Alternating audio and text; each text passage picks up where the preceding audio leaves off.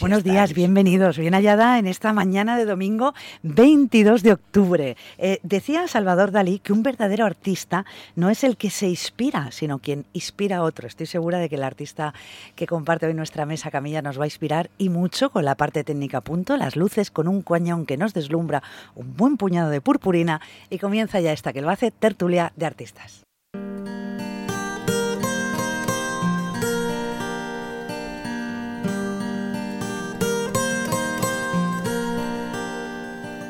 El que ríe, el que canta, el que escucha, el que ama, para aquel que a pesar de todo se levanta de la cama, para el que sube un escenario en cada gala, para aquel que empieza escondido tras su guitarra.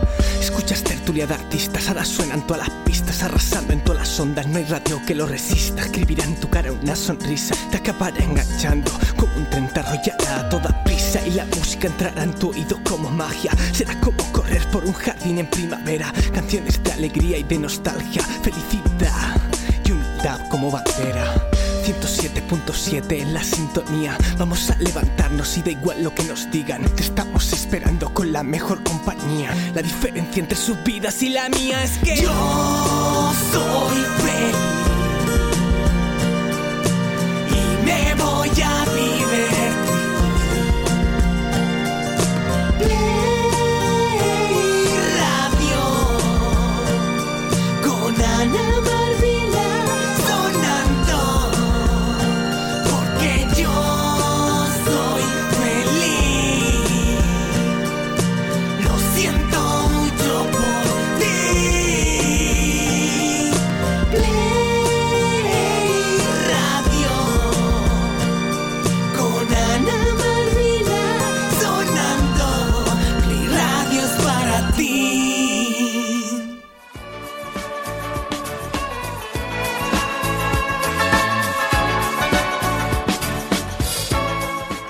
Y en el control, eh, al mando de todo esto, Clara Cosú. Buenos días, Clara. Hola, buenos días. Hoy acompañada, ¿eh? Así es. Que por primera es. vez en Tertulia de Artistas Mm. tenemos becario en la oficina. Así es, aquí lo tenemos. Hugo Alcácer, buenos días. eh, también ahí en los mandos. Muy ¿eh? buenos días, mucho gusto. Y bueno, llevamos eh, anunciando este programa toda la semana y la verdad es que estoy emocionada, eh, como decía la canción, ¿no? Agradecida, emocionada y nerviosa. Muy difícil de presentar el artista que está aquí, muy difícil. Yo creo que la presentación va a ser la entrevista, porque ¿qué digo de él? O sea, eh, un artista que se ha dedicado al mundo del teatro. Bueno, nos va a contar muchas cosas, ¿no? Pero sobre todo eh, eh, su momento actual como indumentarista valenciano. Es que ha vestido a la reina, ha, ve- ha vestido al re- a, a Lola Flores, a Rocío Jurado, a bueno, bueno, bueno, ahora nos lo contará.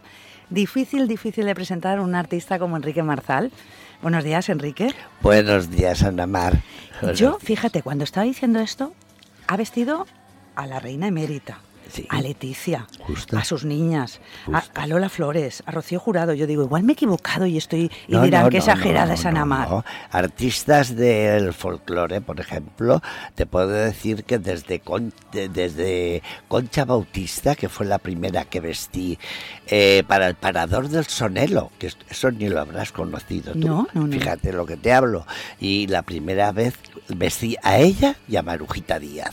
Las primeras que vestí, claro, en, en plan folclórico. Entonces, bueno, eso sería un momento, quiero decir, cuando uno en su profesión de pronto vienen unos, eh, unas artistas de esa talla, te- estarías nervioso, ¿no? y tan nervioso porque yo no me lo creía. Y fíjate, te voy a decir, me, eh, fue por una casualidad que iban a presentar Baltasar Bueno y Ajá. Concha Bautista lo que era el espectáculo de la noche del Parador del Sonelo. Y que era el parador, no, perdón, el parador del FOC, el parador del FOC, me he equivocado. Y entonces viene Baltasar y me dice, Enrique, tienes que vestirme a la presentadora del parador. Dice, porque es que mm, no tenemos nada, se ha traído la chica un traje, pero esto no me gusta. En fin, y dice, tienes que vestirme a la de Valenciana. Y yo dije, pero comprar así yo no, tendrás que venir a probarse, tendrás que, por lo menos, ¿no? Vino y era precisamente Conchita Bautista, Madre. muy agradable, muy maja, muy, bueno. Le, y cogí un traje que tenía en el escaparate de un maniquí, se lo probé, le vi que el cuerpo le acoplaba estupendamente, le tuve que ajustar la falda un poco y fue el primer traje de siglo XVIII que se hizo en Valencia. Ya ves, esto hace 50 y... Pues eh, fíjate que aún me parece que estamos yendo muy para adelante, ¿no? Porque estamos hablando de la monarquía, de todos esos famosos, pero yo quiero saber cómo llegas ahí, ¿no? Tú, me- tú naciste en Valencia, me estabas contando antes de entrar en antena, que naciste en una portería donde cosía tu madre. Sí, vamos a ver, mi madre eh, fue una, una modista muy famosa eh, que en Valencia cosía para toda la alta aristocracia de entonces. Fíjate tú, en el año 40, después El de la Trenor, creo, ¿no? Que, con- que cosía también para él. Sí, sí, sí, sí, sí, ella cosía. Incluso, fíjate si te digo que le hizo un traje a doña Concha Piquer, Tu madre, mi ya. madre, para irse a, a Nueva York, para marcharse a Nueva York, le hizo un traje todo de andaluza con fotos de, de pañete y una lentejuela. Entonces las telas eran más diferentes, ¿no? Y me, le tocó hacerle todo el traje, un traje blanco, Eh, que luego lo tuve yo en las manos cuando restauré el baúl de la Piquer. Madre mía, una modista de éxito, creo que tenía 14 personas trabajando para ella, pero esos avatares de la vida, ¿no? La enfermedad de tu padre, vais a esa portería que es donde naces tú.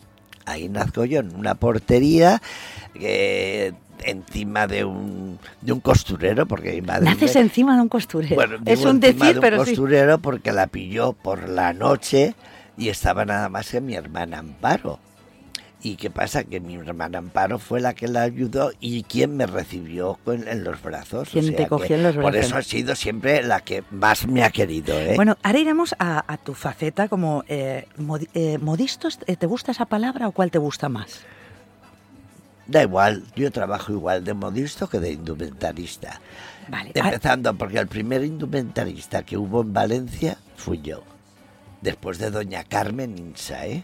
Pues ahora iremos a esa, fase, porque eso viene después. Ahí, a ver, mucha gente lo sabe, ¿no? Pero otra no tanto, que antes de eso, Enrique Marzal durante muchísimos años es actor, ¿no?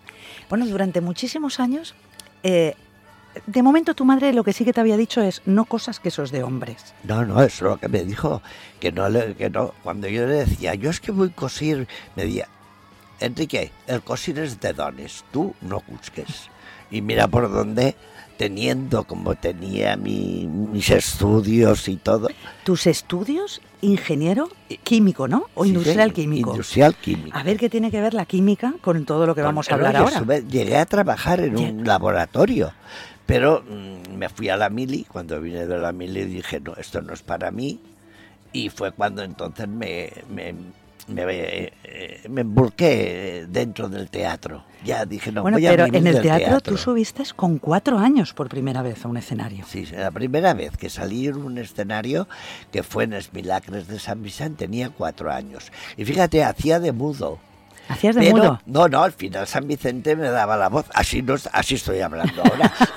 sí, pues era un milagre que eran dos milagres en un bol. Me acuerdo perfectamente. ¿Recuerdas ese niño que hacía teatro? Él, E- ese niño que hacía teatro, ¿recuerdas lo que sentías?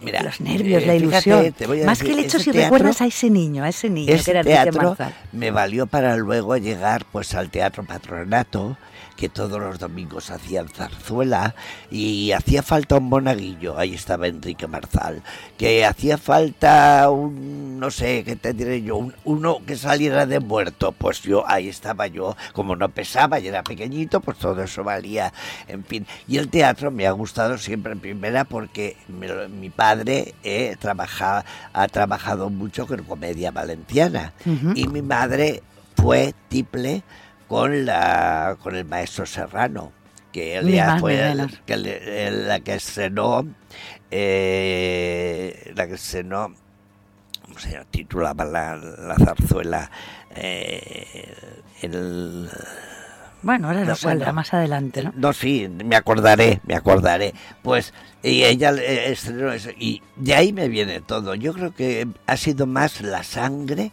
la que ha tirado hacia la escena que, que el, el decir el vivirlo yo, porque claro, a los cuatro, cinco, seis años vives una fantasía de lo que ves que hacen otras personas mayores. Pero y a mí me gustaba mucho. Pero entonces imagino que cuando le dices a tus padres, cuando ya esas actuaciones dices, guau, esto es lo que me voy a dedicar yo profesionalmente, eh, nos asustarían y te darían el visto bueno o no, o no querían que fueras artista. No, mi madre nunca me puso pegas. Vamos a ver, yo me quedé a los cuatro años sin padre. Fue cuando murió del cáncer que tenía, que fue lo que nos hizo, nos hizo, les hizo a mis tres hermanos y a mi madre llegar a la portería, porque claro, entonces los, los gastos no era como ahora, ahora hay una seguridad social, entonces no, no había lo mismo. En fin, mm, eh, yo dentro cuando llegamos en la portería y, llega el momento de, poder salir del teatro y todo eso, mi madre nunca me ha, no me ha quitado al revés. Yo le decía, mamá, de mañana bailo en tal, en tal cosa y necesito una blusa con volantes o no sé cuál. Y para que no me pusiera la ropa que daban en la zarzuela porque no estaba en condiciones muchas veces en aquella época, pues me hacía la blusa, yo salía y bailaba y hacía, y, me gustaba muchísimo. ¿Recuerdas tu primera compañía en la que ya empiezas de una forma más profesional? Sí. Yo la primera vez, la primera vez que trabajé profesionalmente es con María Francisca Caballer ella, yo trabajaba, eh, estaba en la Sociedad Coral en Micalet y estaba haciendo La Rosa del Azafrán y hacía el papel del tenor cómico del moniquito. Y cuando termina la zarzuela, Charo López me dice, Enrique, ven que te voy a presentar a una señora. Me presenta y me dice, Enrique, tú te vas a venir conmigo a Caracas. Yo digo, ¿yo? ¿A Caracas? A Caracas. Yo, con 20 años. 20 años. Ya habías terminado la milia. No, no, no, no la habían empezado. Yo, me fui, yo me fui en el 62. A ver, a ver, explícamelo bien. Te dice, vente conmigo a Caracas. ¿Y tú le dices sí? No, yo no. Yo le digo, bueno, tendré que consultarlo con mi madre. Porque claro, aunque tenía 20 años, yo era un crío, porque yo en realidad era un chiquillo. Pero ella me vio hacer el moniquito, que es un, ese, ese terror cómico vivaracho, ¿no? y le gusté vio que yo era coreógrafo, que montaba todos los números de las zarzuelas, que montaba, claro, vio el número de las espigadoras que monté con todo un coro, que es muy difícil trabajar a todo un coro que no saben bailar, que y yo, yo me lo proponía y lo hacían. Entonces, Charo le, llamo, le habló con ella y entonces sí. Entonces me dijo ella eso. Yo dije, mira, espérate que hable con mi madre. Dice, ¿cómo que vas a hablar con tu madre? Nos vamos a hablar con tu madre. ¿Y fuisteis los dos a hablar con tu madre? Y no, fuimos los tres. Charo, ella y otra, una compañera de Charo y yo nos fuimos. Y mi madre dijo, ¿tú vas a sanar? Me dijo a mí. Yo digo, ah, yo sí, yo sí. Porque, vamos a ver, yo estaba en la sociedad coral en Micalet y era un... Sí, eh, vamos a ver, yo tenía un ballet allí. ¿Me comprendes? Yo formé un ballet con gente que no sabía bailar, pero era el ballet de Ritmar, en realidad, el ballet Ritmar, Enrique Marzal. Que es como ahora se conoce el local donde está... Pero espera, que ahí hay más historia y de eso Ritmar tiene mucha historia, porque yo me fui a Caracas y volví al cabo de año y medio. Porque, y no quería dejar año y medio en Caracas. Año y medio en Caracas, trabajando, pero trabajando en el teatro con zarzuelas, operetas, La Viuda Alegre, La, la Duquesa del Baltabarán, bueno, muchísimas operetas y zarzuelas. ¿Y Enrique, te vuelves por el servicio militar? No, yo me quedo todavía allí hasta terminar el contrato que había firmado, pero el marido de María Francisca Camaller me dice, Enrique, aquí tienes faena, porque él, él era el director de la televisión de allí, y me dijo, aquí tienes faena, no te vayas, y fue cuando le dije, no, tengo que cumplir el servicio militar que me hubiera podido librar si mi hermano Carlos se hubiera casado, porque entonces los hijos de viuda no iban a la mili. ¿Y tú rezando para que se casara Carlos? Claro, imagínate. Porque eso le ha pasado a muchos artistas, como el servicio militar corta su carrera, ¿no? ¿Cómo se vive el servicio militar para una persona que lo que quiere es crear, crear arte, crear ilusión? Yo te digo una cosa, yo fui al servicio militar y creo que tuve una suerte muy grande, porque lo hice en Marina. ¿Y qué pasó? De que llego al barco que me destinan al Jorge Juan, a los cinco latinos, Y el coronel de allí, coronel, me, me llama y me dice, Salvador Marzal. Yo, pues sí, me voy, me llaman. Su madre se llama Regina, yo digo, pues sí, mi madre se llama Regina. Dice, bueno, pues vamos a ver, usted va a ser mi, mi, ayudante de aquí, de, de camarote y todo eso. Yo digo, bien. Dice, lo vamos a rebajar de servicio. Yo hice, el yo hice nada más que la- el periodo de instrucción. Ujú. Con Luego- lo cual no lo pasaste mal. No, no, no, no. Y cuando terminas el servicio militar, ¿vuelves al mundo del espectáculo? Sí, sí, sí, sí. Yo vuelvo al mundo del espectáculo porque me quedé en ese momento, pues eso, que eh, estabas en una edad de que no, no te cogían a trabajar como... Y lo pasé muy mal. ¿Lo pasaste porque mal? ¿Por qué? yo me dediqué a hacer, porque en mi casa no había, y yo me dediqué a hacer palmas de do- para el Domingo de Ramos, palmas y cruces de, pal- de palma para vender en el mercado central Para ganar dinero que se que necesitaba se en casa. necesitaba en casa. Yo me metía en la iglesia de San Martín a ayudar misas porque me daban dinero al cabo del mes. Esto viviendo todavía en Luis Vives.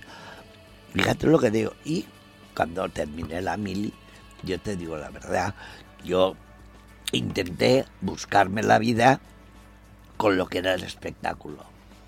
Tuve la suerte que encontré pues con los hermanos Marí, ¿eh? unas, unas personas Buenas personas, ¿eh? Luego estuve también con, con el anguilero Ferrer, Ferrer. que también, Yo lo conocí muy poquito tiempo, pero sí. con Miralles también, Miralles, muy sí. bien. Trabajaba con todos los, con todos, con todos, con Benavent, con, yo he trabajado con todos. Eh, claro, eh, nos estará escuchando gente que dirá, a ver, yo he oído al principio que era Enrique Marzal, pero está hablando de espectáculo, de tal. Sí, es que es el mismo, ¿no? El mismo, el Pero tú me, me contaste una cosa, eh, en aquel momento me puso la piel de gallina y, y lo, lo digo y me sigue pasando, ¿no? El momento en que tú decides dejar el espectáculo. ¿Lo puedes contar? Sí, mira, yo salte, iba con los espectáculos de plazas, de, de pueblos y todo esto, ¿no? Con los, como te he dicho, con los hermanos Marí, con Benabel, con Ferrer, con, con quien fuera. Porque yo trabajaba con todos. Y además me llamaban todos porque lo que el, el- los números nuestros llegaban mucho al público. Yo me metía mucho con, con el público y todo esto. Y llega el momento de que termino mi número, me bajo al público y salen una pareja de cómicos. Y yo me senté allí al lado de unas señoras y unos señores que habían. Y empiezan, muy bien, y me oigo a una señora que hace, ¡ay! La abuela esa, porque no eran mayores, pero claro, al lado mío eran mayores en ese momento. Bueno, Y al lado de, por ejemplo, de, la, de muchísima gente que iba, Sí. pero tienen derecho a trabajar, sean mayores o no, yo siempre lo he dicho. Y oí, ay, estaba lo mayor que es y encara estáis sin ahí en el escenario. No, no. Dije, fuera, Enrique. Hasta aquí he llegado. Dijiste, eh, eso no me va a pasar 35 años. nunca a mí. Ya a los 35 años escuchas eso y decides dejar el mundo del espectáculo. De- lo decido, no, que lo corto por completo. Fíjate si te cuento de que Pepa García y Mi, amiga pareja, Pepa, que le manda un beso muy fuerte. pareja, ¿eh? Sí, que mi pareja hubiera podido ser hasta mi mujer. Sí. Lo que pasa que eh, las cosas que pasan en la vida, pues no, no, no, no se llegó a la cosa. Yo hice mucho teatro con Pepa y Yo- Pepa siempre me hablaba de ti con un amor y una Sí, sí, sí. admiración. Yo la quiero mucho, yo la quiero mucho. Porque además me ha ayudado, ¿eh? A mucho. Porque cuando yo me dejé el teatro y que la dejé a ella plantada, porque fíjate, Claro, cuando fuiste a Pepa y le dijiste, es que dejo esto. dejo esto, a ella la, la maté. Porque ya, claro, ahí ganábamos un dinerito, estábamos ganando un dinerito porque éramos una pareja que llenábamos un espectáculo y nos llamaba mucha gente. Entonces, llegó el momento que, y, que le dije, Pepa, yo lo tengo que dejar porque esto pasa esto, a mí me da vergüenza ya. Tengo 35 años, imagínate. Ay, pero si tú eres joven, tú... toda quererme convencer y no. Y ella me, trabajaba, fíjate, en el taller de ella, me cortaba, cortaba los cuerpos de Valenciana, me, me los ponía de prueba, eh, luego monetariamente, lo digo públicamente, ¿eh? cuando yo empecé, que las cosas estaban muy mal, claro, porque abrir un negocio y eso, yo decía, señores, me toca pedir un préstamo, ¿quién me lo va a dar si yo no tengo una nómina, yo no tengo nada? Y ella me dijo, no te preocupes, mira, esta temporada todo lo que recaudemos de actuaciones para que abras la tienda. ¿Te dijo eso, Pepa? Sí, sí, sí, Fíjate. Eh, Vamos a hacer una cosa, ¿no? Porque eh, estamos escuchando a Enrique Marzal, indumentarista. Hemos conocido una vida que muchos lo sabíamos, otros no. eh, y hemos llegado al momento en el que has dicho, ya no voy a dedicarme al mundo del espectáculo. Vamos a ver qué hace Enrique Marzal a partir de ahí. Pero vamos a hacer una pausa musical con una canción que tú has elegido, me has dicho, una de Lilian de Celis, Amor de Muñecos. ¿Por qué elegimos Lilian de Celis? Porque es un amor que tengo yo a Lilian, que es muy, muy grande. Yo me quedé enamorado de Lilian de Celis, de su voz, ¿eh? de su voz, eh, cuando le vi aquellos tiempos del cuplé, que la estrenaron en el Rialto, y yo todo le, le decía a mi madre, Maré, porta mavorema a Lilian, porta... Y íbamos sin poder, sin poder, iba a ver a Lilian de Celis. Pues vamos a Fíjate, escuchar. te hablo del año 58, ¿eh? Que yo ya tenía una, una edad que era, pues eso, una edad que, que no era para estar enamoradito de, de una película de cine, pero bueno, no había De más. Lilian de Celis, vamos a escucharla.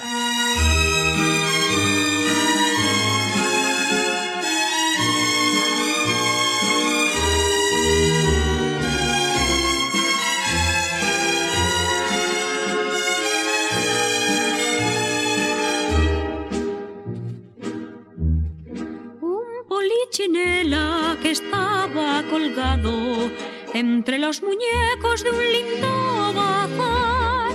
De una muñequita quedóse prendado al verla de novia con flores de azar. Y la muñequita, caídos los brazos, siempre indiferente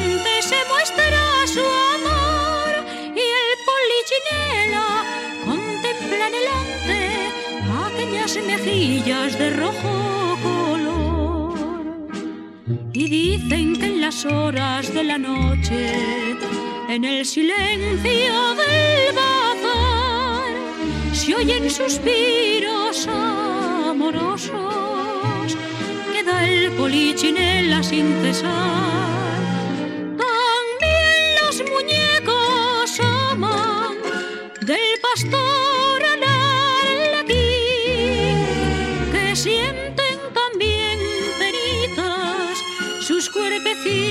Cuerpecitos de serrín.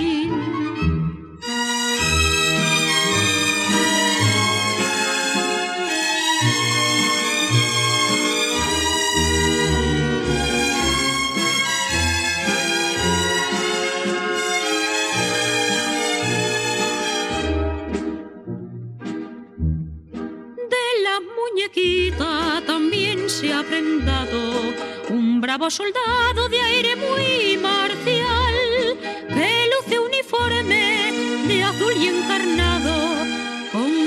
botones de limpio metal y la muñequita caídos los brazos y los ojos fijos en el mar de aquel con su largo velo y sus lindos lazos al soldado ofrece su luna de miel.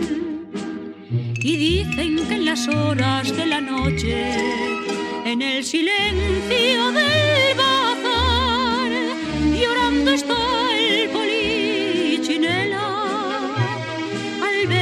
desbanca el militar.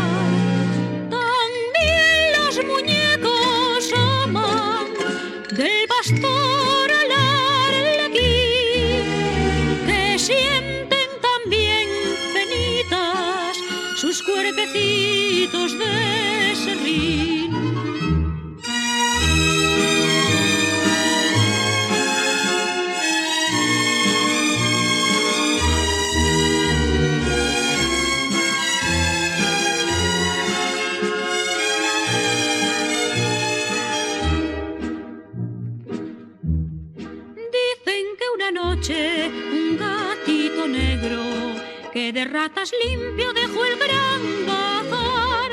De un tirón furioso descolgó a la novia y al suelo tras ella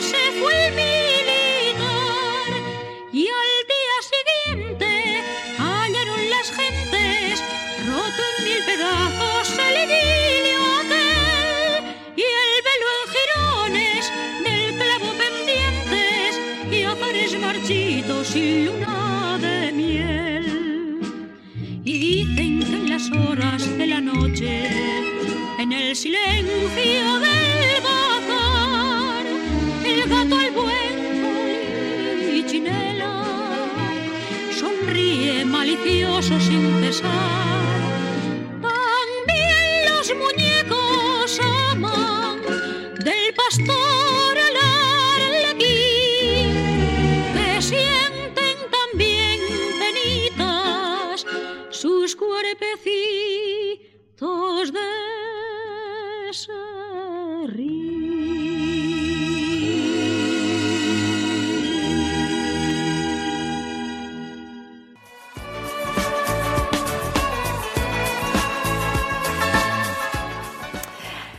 Hay vidas bonitas y vidas además que son para escribir un libro, ¿no? Como la de Enrique Marzal. Hemos llegado a los 35 años cuando dices, dejo el mundo del espectáculo.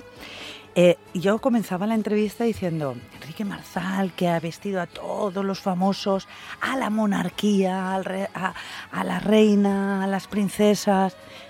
Pero cuando tienes 35 y dejas eh, el espectáculo y montas la tienda, no fue así de golpe, ¿no? De golpe no fue una reina No, no, a tu no, casa y dijo, vísteme. No, yo lo que pasa que cuando empecé con estaba en la compañía de Manuel Gas de Barcelona, hicimos el cantar del arriero, y que todavía no había hecho yo esa zarzuela. Y de golpe y repente me veo un traje de salmantina. Bueno, me quedé enamorado, eso que dices, ay, qué traje más bonito, teniendo el nuestro, el Valenciana, que el de Valenciana es el más rico que hay. Entonces, vi este que era todo bordado a mano, todo con lentejuelas, esa faena tan recortada, tan bonita, que me quedé prendado de ese traje. Y ahora tengo uno en casa antiguo, que voy a hacer un escaparate con eh, Salamanca, Murcia y Valencia. O sea, voy Qué a hacer bonito. Un escaparate bonito. Y me quedé con eso. Y de ahí fue cuando empezó, yo cogí, dije, "Uy, cuando llegue a Valencia, voy a coger el libro de la historia mundial del traje y voy a tantearme todo lo que hay y a, y a empaparme, que es lo importante. Y así lo hice. Y fue como yo ya tenía la tienda, entonces fue cuando empecé a interesarme por todo lo que era la indumentaria valenciana. Y empezó a que la gente venía y al principio, como yo me hice, lo puse como que era una casa de disfraces, pues no creí que iban a venir a pedirme. Y la primera fallera mayor que hice, me acuerdo perfectamente, la hice con un brocado de seda natural rojo, con un galón por la parte de abajo, una pechera negra, aquí delante, ya montando el siglo XVIII, que no se llevaban entonces nadie, y su padre le me dice, Enrique, mi hija no hará el ridículo, ¿verdad? Yo digo, ya me contestarás. Le puse unas peinetas de flor de agua. Le puse la, el escote muy sencillito. Primera fallera sencillo. mayor. La primera que Pero hice.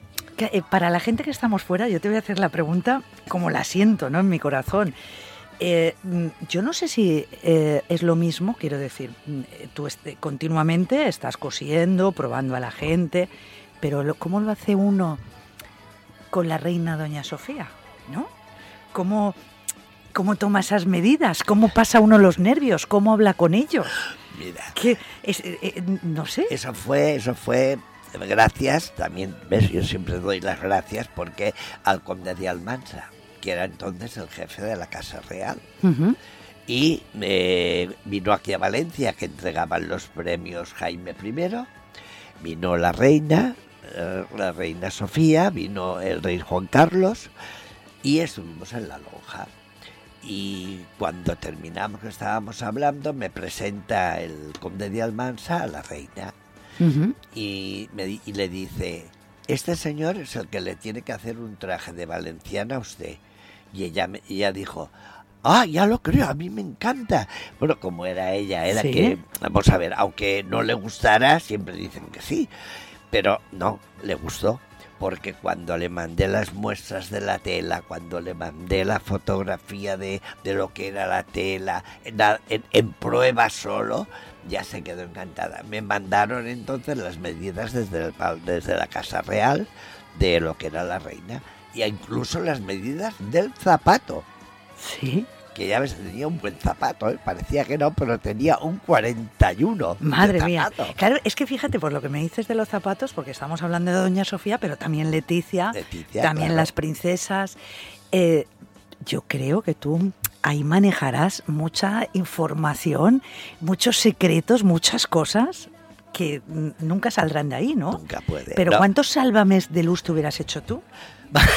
O sea, dime, dime la verdad, Sí, Enrique. sí, sí, sí, además de verdad. Mira, yo nada más te tengo que decir que me siento muy orgulloso el día, por el día de que entré con mi coche, con mi coche, al Palacio Real a entregar el traje de Doña Leticia, que estaban la Reina Sofía, estaba el rey Don Juan Carlos, estaba el príncipe Felipe, estaba Doña Leticia y las niñas, porque las niñas estaban y me- estaba el coche de ellos estaba detrás del mío.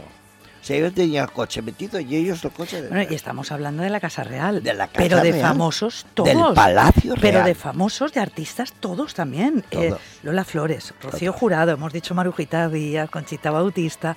Eh, Todos. Cuéntame. Lina Morgan, Concha Piquer, porque yo todavía le hice, mi madre le hizo un traje, pero yo luego... Fíjate que le hiciste dos Ten en trajes. cuenta que yo de le tu hice madre. un traje de valenciana y luego le hice lo que le restauré todos los baúles de ella que fueron para cuando hicieron lo de la exposición de del del cine la, la mostra Sí. la mostra del Mediterráneo hicieron un homenaje a Concha Piquer y fue cuando pusieron toda la exposición en el salón de cristal del ayuntamiento ¿Y cuál de todas ellas era la más complicada? La que me dices, madre mía, la guerra que me dio esta.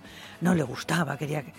No, la única que tuve más, fíjate, más complicada fue la Carmen Sevilla porque ya era mayor ya quería quería que su cuerpo le hiciera muy de- y, y yo le dije Carmen no te preocupes porque vas a tener el- el- vas a, vas a aparecer cuando en el año 58 viniste a la ofrenda porque ella estuvo vestida de valenciana que también la vestí yo en el 58 y por eso ahora repetí la Jordana. En la Jordana repetí el traje no el mismo porque el traje que se le hizo ahora fue el que Vives y Marín les regaló ¿Y cuál es el traje que a ti te ha hecho más ilusión que vistiera alguien? Que, que a lo mejor es, eh, yo estoy hablando de famosos, de monarquía, y a lo mejor es tu vecina del tercero, no lo sé. ¿Cuál ha sido ese Vamos traje? ver, yo, Has sonreído, uno te ha venido inmediatamente a la cabeza. yo te digo la verdad, a mí el que más ilusión me ha hecho en esta vida fue cuando hice eh, la, casi la primera fallera mayor de Valencia, Mari Carmen Dolz, que fue la primera fallera mayor democrática en el año 80. Fue una chica, una mujer, bueno, hoy en día mujer, eh, eh, dulce, no te ponía pegas a nada, le encontraba todo bonito eh, y fue perfecta. Fue perfecta porque fue, le hice unos trajes que eh, uno en dorado muy bonito que ahora se lo he restaurado y lo lleva ahora, ahora lo lleva ella como, en la ofrenda cuando viene. Le hice a la hija también, pero es que ese, ese traje de presentación Es que has hecho a tres generaciones, me decías, Sí, sí, que a veces sí. han ido eh, una persona, luego ha ido su hija y luego su nieta. Yo tengo, yo tengo clientela, yo te diré, pues de unos 60 años.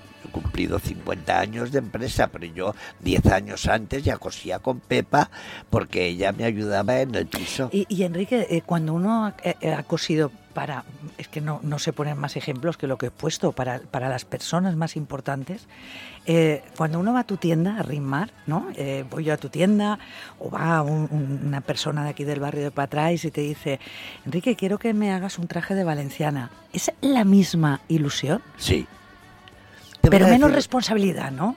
la responsabilidad es la misma. Yo para mí, eh, venga una fallerita mayor, una, fallerita normal y corriente a mi casa que venga a hacerse un traje de valenciana, Enrique Marzal para, es como si hiciera el traje que hice para la reina Sofía Lo mismo. el mismo. ¿Por qué? Porque eh, el nombre tiene que estar siempre al mismo nivel, ni subir ni bajar. Yo con casi 60 años que tengo de trabajo de, de vistiendo indumentaria valenciana, siempre se ha oído mi nombre a un nivel que no ha bajado. Siempre, poquito o mucho, siempre, ah, sí, Enrique, ah, sí, Enrique Marzal. Y, además, una cosa mm, que a mí me llama mucho la atención de ti, Enrique Marzal, es una institución. eh, estamos contando un poquito de su vida, ¿no? Pero sigue siendo el mismo de siempre. Tú te paras con todo el mundo, saludas a todo el mundo, vas a todos los sitios. Yo sí. Vamos a ver. mm, Si yo, a mí, me han hecho mis clientes y mis amigos, porque me han creado ellos, yo no tengo por qué engrandecerme. Yo tengo que ser igual que mi madre me dijo que fuera toda la vida. Mi madre me dijo, ni envidies nada a nadie y si no lo tienes, te aguantas. ¿Qué diría ahora tu madre que te decía que no cosieras, que era cosa de hombres? Pues eh, me lo decía, no, me- dijo otra cosa. Me dijo, no cosas que eso es de mariquitas. Imagínate si dijo cosas. Pero bueno, Porque no llegó a ver tu éxito, ¿no? él Eh, ¿Llegó tu madre a ver tu éxito? no. No. No, porque, y fíjate, yo voy guardando el recuerdo de mi madre y no por nada, no por nada, sino porque mm, cuando tuve la ocasión de comprarme el piso en la calle Caballeros, es la ilusión que tenía mi madre. Y yo me lo he comprado allí, eh, que es un piso grandísimo, que para mí es demasiado, pero bueno, mi madre tenía la ilusión de tener el piso en la calle Un poco es como que lo has comprado también para ella. Es que yo, si lo he comprado, lo he comprado pensando que ella está viviendo allí. Ay, No, no, es verdad. como que como notas que vive ahí contigo. ¿Eh? Notas que vive ahí contigo. para mí sí. Yo tengo a mi madre puesta encima de la mesita, eh, fotografías. Pero vamos a ver, yo, mi madre, eh, yo, mm, cuando ella se murió, yo me quedé con una mano delante y una mano detrás. Yo tenía tres hermanos y nadie tenía una cama para mí. Ya. y me tuve que buscar la vida y menos mal que tenía muchos amigos y muchas amigas que fueron los que me ayudaron y les estoy agradecido y por eso mismo te Dando digo las que ser gracias de- desde, desde que has empezado la entrevista, has dado las gracias a mucha gente, ¿no? Pero estamos, yo creo que eso lo comprobamos siempre, ¿no? Como que a lo mejor conocemos a Enrique Marzal o a otros, ¿no? Mira qué suerte ha tenido. No, no, ahí No. hay mucho trabajo. Hacemos una pausa musical y enseguida seguimos. Eh, Concha Márquez Piquer, en. Tierra Extraña es la canción que has pedido. Muy bien, sí.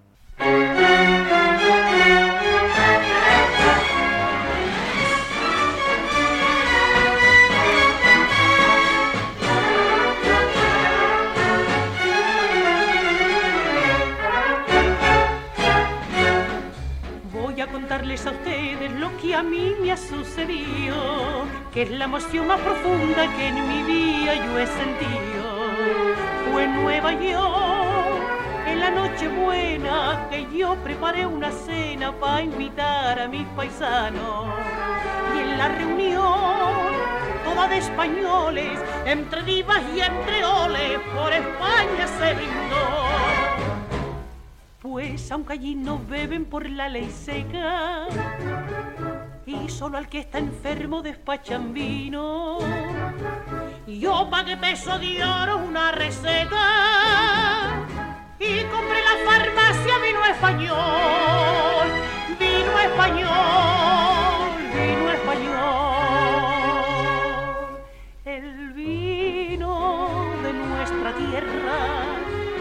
bebimos en tierra extraña. Qué bien que sabe ese vino cuando se bebe lejos de España. Por ella brindamos todos y fue el fin de aquella cena. La noche buena, más buena que soñar pudo un español. Mas de pronto se escuchó un gramófono sonar, callar todos, dije yo, y un paso doble se oyó que nos hizo suspirar.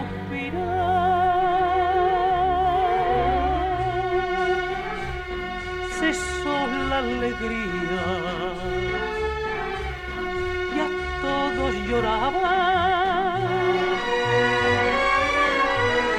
y a nadie reía, todos lloraban.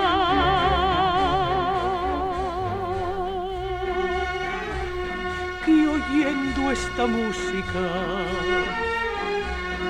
allá en tierra extraña, eran nuestros suspiros, suspiros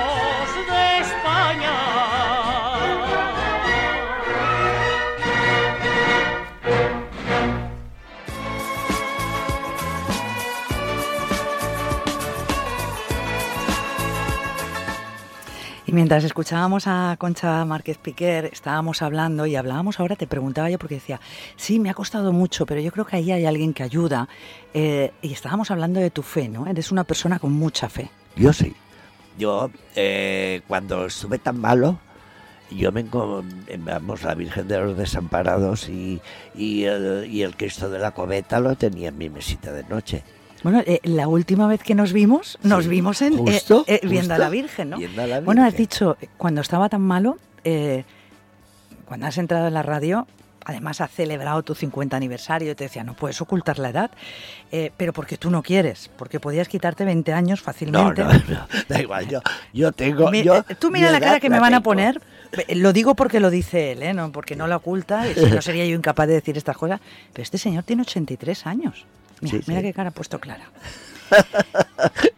Y, y no lo has 83. pasado nada bien, porque mm, creo que te llegan a dar seis horas de vida, ¿no? Sí, yo lo pasé muy mal eh, y además se enteró toda Valencia porque los medios de comunicación eh, se preocuparon mucho por mí porque sabían que la cosa estaba muy mal.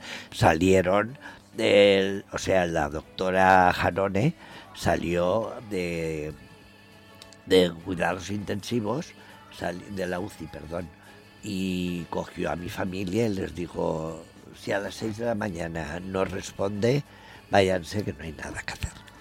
Pero mira, yo como sabía que tenía la de tanto costar, sabía que tenía que salir. Yo tenía mucho ánimo.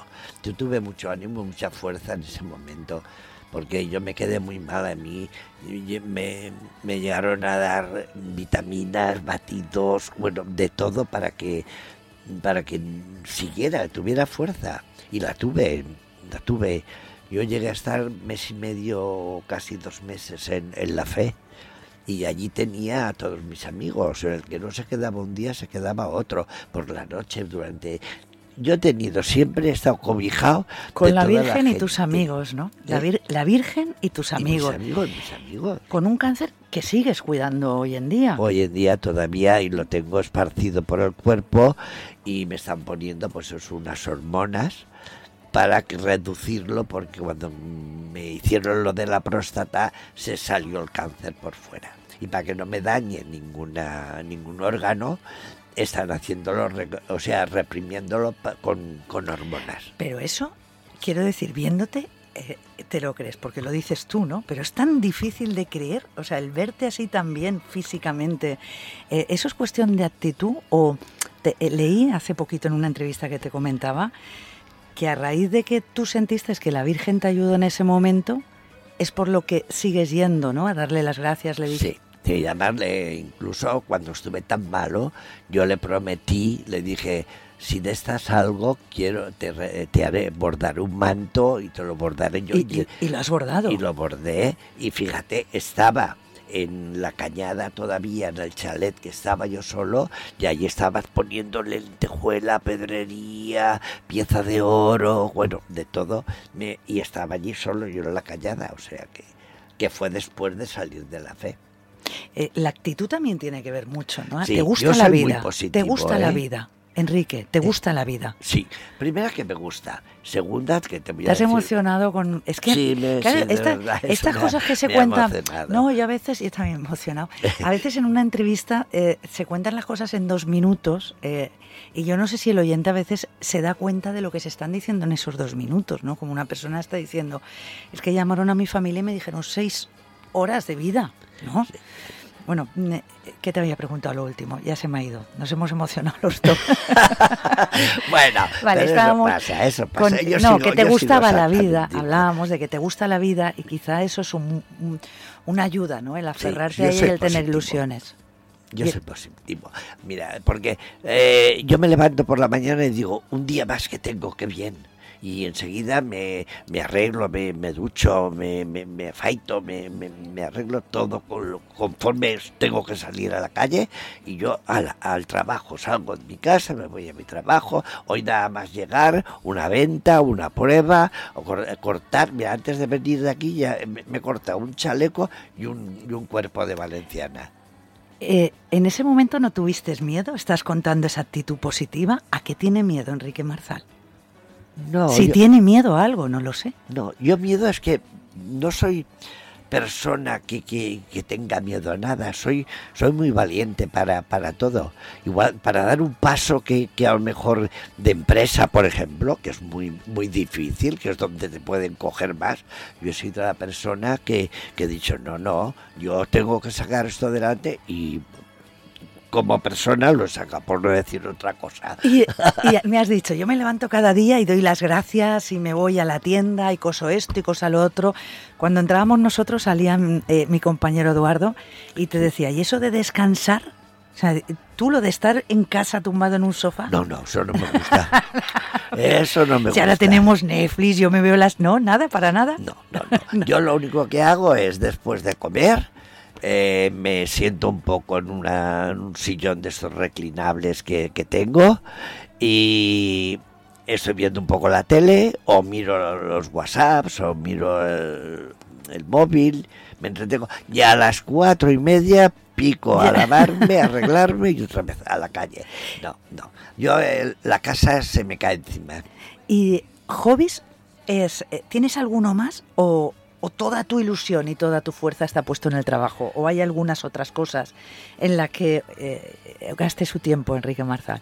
mujer, me gusta también salir y divertirme, esa pura verdad. Pero yo siempre estoy, aunque me guste salir todo, lo mío es eh, mi trabajo.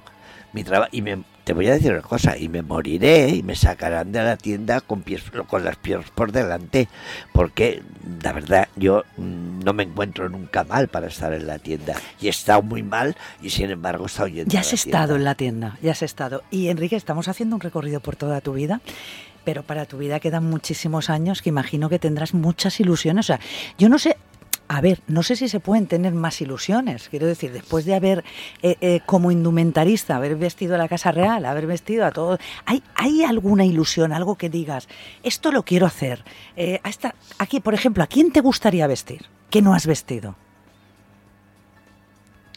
Es que te digo la Es verdad. que no hay, es La única persona que a mí me hubiera gustado vestir y ya no, ya no vive, pues era doña Rita Barbera. ¿Y qué, qué sucedió para que no pudieras vestirla hoy? Pues porque, claro, el protocolo de- del ayuntamiento, pues la verdad no dejaba que, que se le hiciera un traje de valenciana. Me quedé con ganas, te lo Te juro. Y bueno, háblame de esos proyectos, Porque, de esas eh, ilusiones. ¿Sabes por qué? Porque yo la vi vestida de valenciana, esa mujer, y era muy guapa. Vestida de valenciana, ves, y ella se vistió en los años ses- 60 o 65, ¿eh? te hablo, Ujú. sería esa época que, que era la minifalda.